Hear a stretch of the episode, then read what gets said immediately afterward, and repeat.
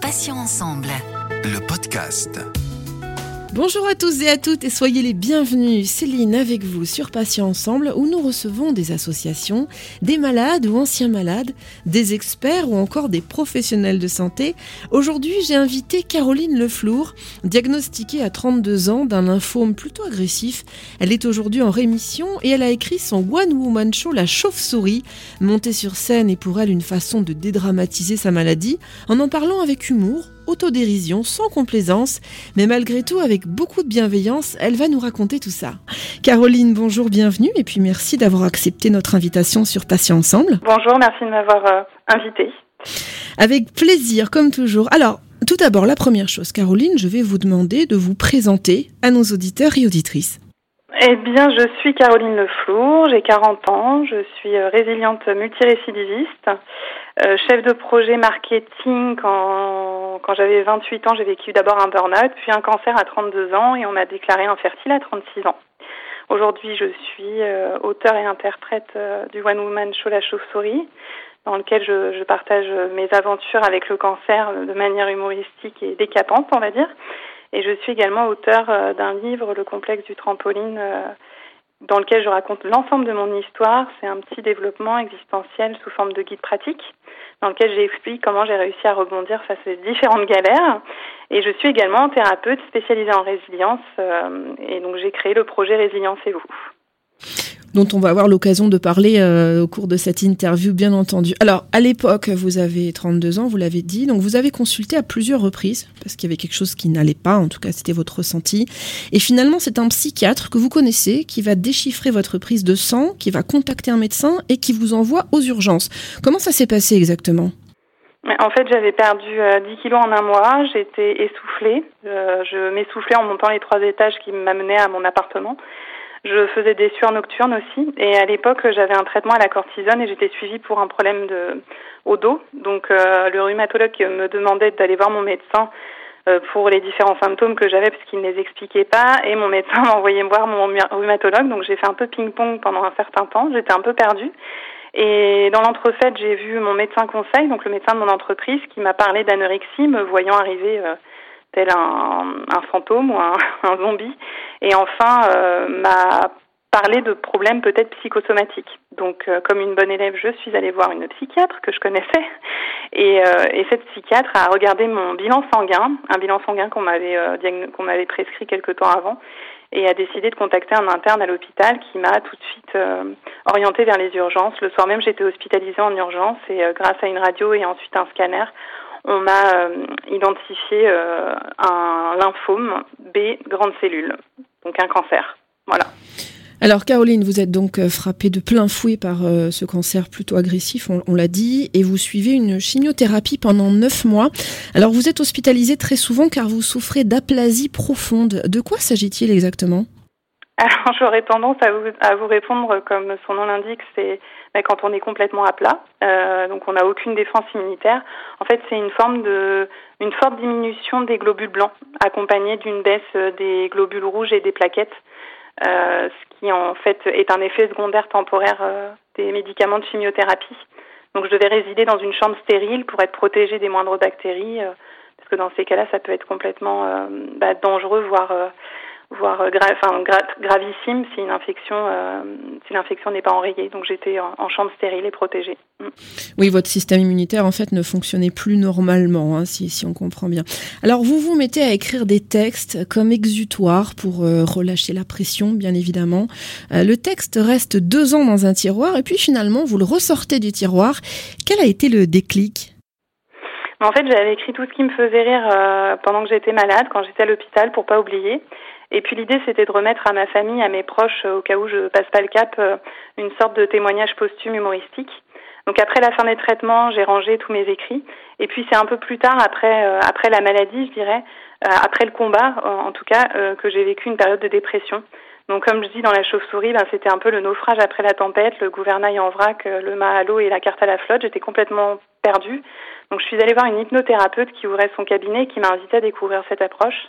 Et puis au bout de quelques séances, euh, je me suis rendu compte que je devais remettre le plaisir au centre de ma vie. Et donc euh, je me suis remise à écrire, à reprendre mes écrits. Et j'ai repris mon texte et hum, je l'ai fait lire à ma sœur. Et elle a beaucoup ri et m'a dit Caro, il faut, absolument que tu partages ça, ça, ferait tellement de bien.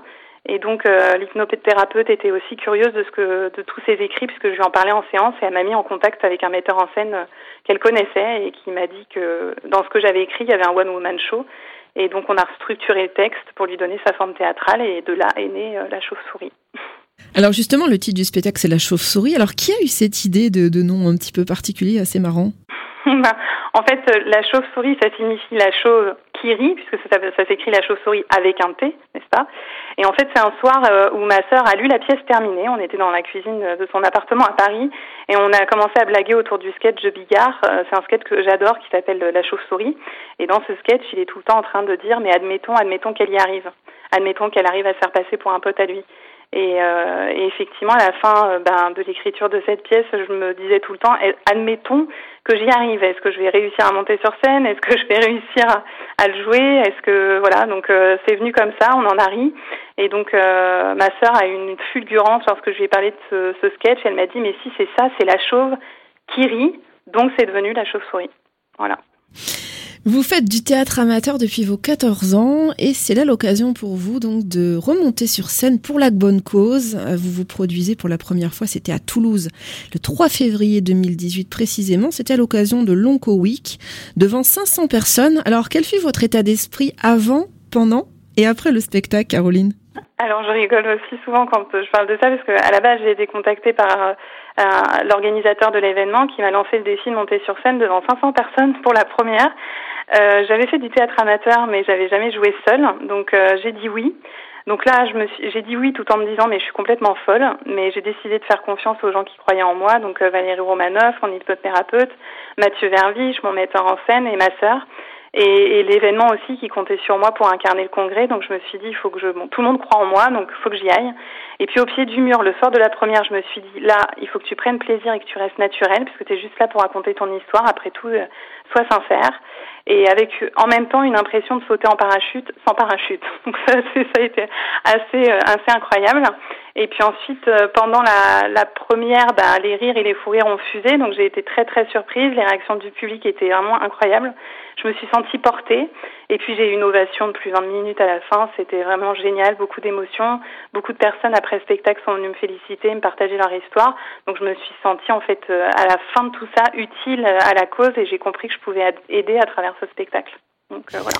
Un grand moment donc euh, d'émotion et de souvenirs. Alors, le bouche à oreille a permis de vous produire dans plusieurs villes de France. Je dis a permis puisque c'était avant le confinement, bien entendu, mais donc toujours au profit d'associations de lutte contre le cancer. Euh, la prévention, Caroline, c'est une notion importante pour vous au vu de votre parcours? Oui, tout à fait. Alors, je précise quand même que je recherche toujours un producteur, un mécène, parce qu'effectivement, le cancer, c'est quand même un sujet qui, qui, fait peur. Euh, effectivement, la pièce a, a rencontre un, succès euh, énorme et elle fonctionne essentiellement de bouche à oreille et surtout grâce aux acteurs comme bah, les Talentéo, c'est un média inclusif avec lequel j'interviens en entreprise, grâce aux associations nationales ou locales comme la Ligue contre le cancer, France L'Info Espoir et bien d'autres, ou des villes qui viennent me, me faire intervenir et souvent on me fait intervenir pour sensibiliser d'abord pour donc euh, inciter au dépistage. Et donc effectivement, euh, bah, c'est euh, à chaque représentation auprès du public des réactions très positives et, tout le monde y trouve son compte. Donc en général, les, gens sortent en se disant, bah, ça parle de la maladie, on parle de prévention, donc on en profite pour passer des messages importants et utiles. Et en même temps, bah, on, ça parle surtout de la vie, donc on est là pour passer un, un très beau moment ensemble et, et libérer la parole, comme vous le disiez tout à l'heure, oui. Mm. Alors dans le spectacle, euh, la chauve-souris, tout y passe. Hein. L'annonce de la maladie, le personnel médical, les phrases parfois maladroites, les colocataires de chambre, les proches, et puis vous-même bien sûr, mais toujours avec autodérision et bienveillance. Euh, comment est-ce possible de faire rire d'une telle situation après tant d'épreuves et de souffrances? Alors, je pense que je peux me permettre de faire rire de ça parce que je l'ai vécu moi-même. Je pense que j'ai une certaine légitimité euh, dans, en rapport avec ce sujet, évidemment. Après, la thérapeute spécialisée en résilience que je suis vous répondrait que bah, le rire, c'est une sorte de mécanisme de défense, de protection comme un autre, en fait, comme le déni, la colère. Et donc le, le, rire m'a permis effectivement de mettre à distance d'une certaine manière ce qui m'arrivait, de prendre du recul pendant pendant la maladie, de mieux vivre les événements difficiles que, que je vivais.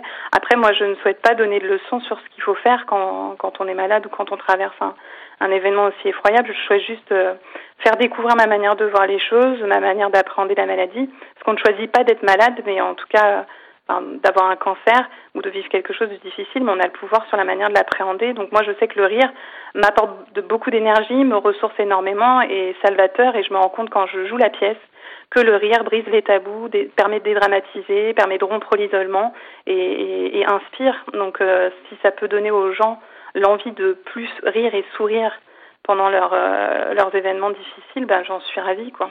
Donc euh, voilà. C'est la mission de vie que vous vous êtes donnée pour l'instant en tout cas. Euh, on parle d'une adaptation de votre spectacle en roman ou en BD. Alors est-ce que c'est une info ou une intox? Euh, C'est une info. J'ai eu la chance encore une fois que de rencontres merveilleuses et vertueuses d'être contactée par des éditrices des éditions Flammarion qui m'ont proposé d'écrire un livre sur mon histoire entière en fait. Et euh, donc j'y parle de toutes mes galères, y compris de la maladie, donc le complexe du trampoline, le sous-titre étant comment j'ai réussi à rebondir face aux galères de ma vie. Et donc effectivement, je, bah, ce, ce, livre sort donc en, le 10 février 2021. Et, et j'ai un projet d'adaptation en cours du One Woman Show justement en BD. Donc euh, c'est en cours en effet. Et, le but c'est justement que cet humour puisse euh, accompagner le maximum de personnes. Et le public me l'a beaucoup demandé à la fin des spectacles. Donc je me suis dit, je me lance. C'est un support qui peut vraiment aller loin et être diffusé partout, accompagner chacun, euh, être pris, euh, reposer. Enfin, on n'est pas obligé, voilà, de, de, ça demande pas une concentration incroyable et la fatigabilité étant là pendant les traitements, ça peut être un support qui peut vraiment accompagner de manière efficiente. Donc oui, plein de projets en cours, en effet.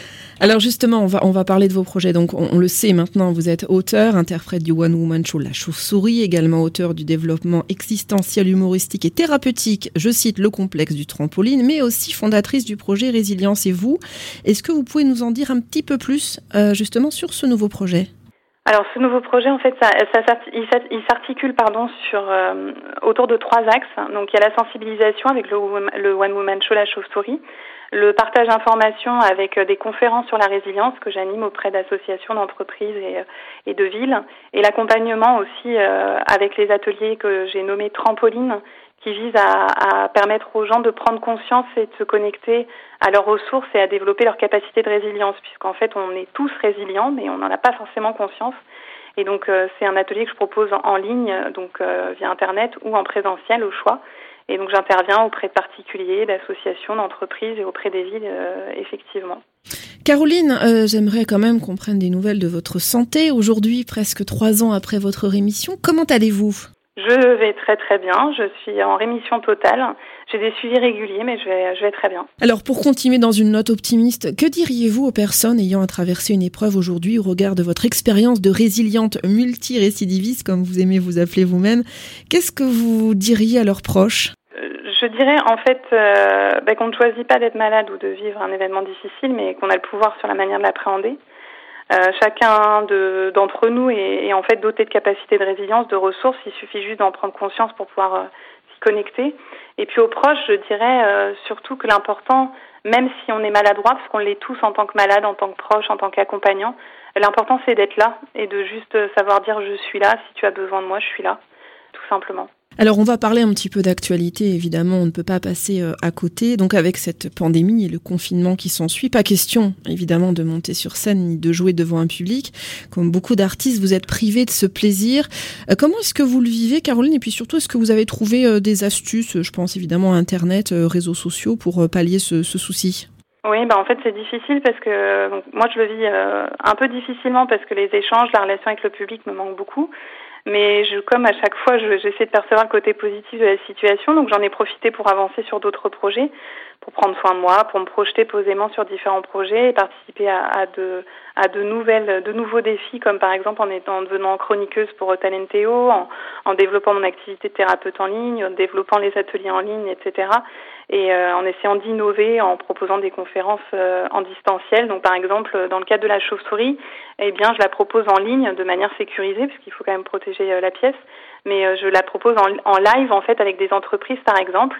Et puis ensuite, on est suivi de la pièce une conférence que je fais en fait comme intervention en présentiel. Bon, on a trouvé des formules en ligne donc c'est euh, c'est euh, en fait c'est intéressant. Il y a aussi des opportunités à ce type de vecteur parce qu'on peut bah, toucher plus de personnes euh, en une fois puisque ça se passe en ligne et que donc un, plus grand nombre de personnes peuvent être peuvent être connectées contrairement à une salle où on va être restreint en nombre quoi et notamment pendant ces périodes de confinement.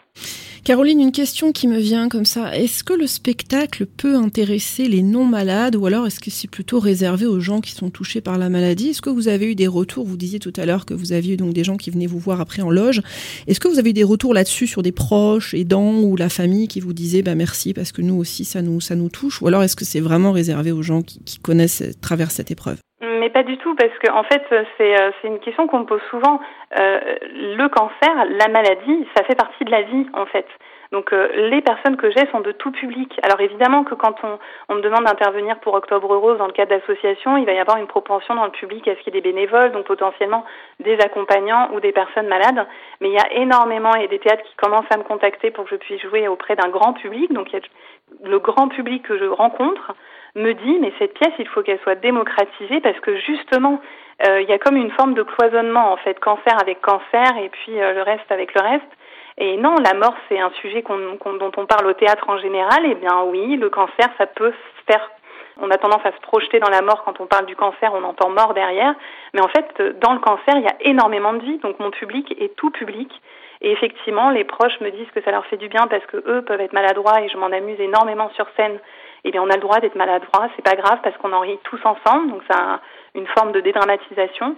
Les malades, bah, ça leur donne de l'espoir, effectivement beaucoup, puis ça leur donne, ça leur fait partager un témoignage de résilience, un témoignage de d'une manière d'appréhender les choses. Et puis euh, les personnes qui sont euh, dans le public et qui ne sont pas touchées, même très indirectement touchées ou pas du tout touchées, me disent en sortant, mais ça m'a fait du bien parce que ça me, c'est plein de vie en fait. Je ressors avec un élan de vie et en fait on parle dans la pièce du sens de la vie, de de la vie en général. Quand je parle des colloques de chambre, mais ça peut être des réflexions qu'on entend dans toute situation. On n'est pas à l'abri de ce genre de, de réaction ou de genre de maladresse seulement dans le monde du cancer. Ça existe dans tout dans tous les domaines, dans toutes les situations difficiles qu'on peut rencontrer. Donc non, cette pièce parle à tous. Justement, la question, c'était euh, le risque d'être éventuellement catalogué comme étant une artiste euh, qui ne parle que de la maladie. Alors, d'où ma prochaine question. Est-ce que vous avez en train de mûrir d'autres euh, idées de, sujets de spectacles qui sortiraient justement du cadre de la maladie sans dévoiler de, secrets, bien évidemment? Alors en fait aujourd'hui la vie du spectacle de la chauve-souris ne fait que commencer puisque elle fonctionne de bouche à oreille mais je souhaiterais déjà trouver un producteur et pouvoir la faire vivre. J'estime qu'elle n'a pas encore vécu assez. J'ai des projets comme faire Avignon euh, ce genre de choses. J'ai effectivement plein d'idées d'écriture, puisque comme j'ai plusieurs euh, galères dans ma vie, dont euh, l'infertilité, j'ai pas mal de choses à dire à ce sujet-là également, enfin en tout cas sur la maternité en général. Mais pour l'instant, je souhaite vraiment donner à la chauve-souris sa, sa chance est d'exister et de voler le plus loin possible. Mais effectivement, j'ai déjà quelque chose, quelques sujets dans les bannettes en réserve pour la suite. Vous avez pensé à écrire un scénario de film qui pourrait intéresser pour passer un téléfilm ça peut être intéressant. Oui, j'aimerais le faire. Ça fait partie des futurs projets et, euh, aujourd'hui, je rêverais qu'un réalisateur ou qu'un producteur veuille en faire une histoire parce que effectivement quand je vois surtout l'effet que ça fait en fait parce que je me suis retrouvée moi dans dans cette aventure malgré moi mais quand je vois l'effet que ça fait et l'inspiration et le positivisme que ça inspire euh, aux personnes qui me suivent oui je dirais oui évidemment. Alors Caroline justement pour conclure et pour vous donner peut-être un petit coup de pouce euh, pour les auditeurs et auditrices et puis pour un éventuel producteur ou réalisateur sait-on jamais qui souhaiterait euh, vous contacter comment peut-on vous joindre facilement donc via les réseaux sociaux j'imagine mais est-ce que vous avez un blog un site internet à nous communiquer à l'antenne? Oui, j'ai deux sites. En fait, pour le One Woman Show, j'ai le site euh, lachauve-souris.com, la chauve-souris avec un T.com, et j'ai une page Facebook et Instagram également. Et puis j'ai un site internet aussi qui regroupe l'ensemble de mes activités qui s'appelle carolineleflour.com. Merci beaucoup Caroline Leflour donc d'avoir accepté de participer à cette interview. Alors je rappelle que vous avez été atteinte d'un cancer aujourd'hui en rémission, vous vous portez très bien et vous avez écrit un spectacle d'humour et d'autodérision qui s'appelle La chauve-souris pour, je vous cite, deux points, ouvrez les guillemets, dédramatiser la maladie. Vous avez également d'autres projets et vous êtes aussi euh, thérapeute. Euh, bonne journée Caroline, à bientôt sur sur Patient Ensemble. Merci à vous. Merci à tous, chers auditeurs et auditrices, pour votre fidélité. On va se retrouver mardi à 9h. Il y aura un nouveau podcast avec un nouvel invité et nous traiterons d'un nouveau thème. Je vous rappelle que vous pouvez retrouver nos podcasts deux fois par semaine, mardi et jeudi, en ligne dès 9h sur patient au pluriel-ensemble.fr, mais également sur les plateformes de téléchargement Spotify, Ocha, Deezer, Apple et Google Podcast. Passez une très très bonne journée. Je vous dis à bientôt et d'ici là, bien sûr, prenez soin de vous et des vôtres. Salut, salut. Passions ensemble. Le podcast.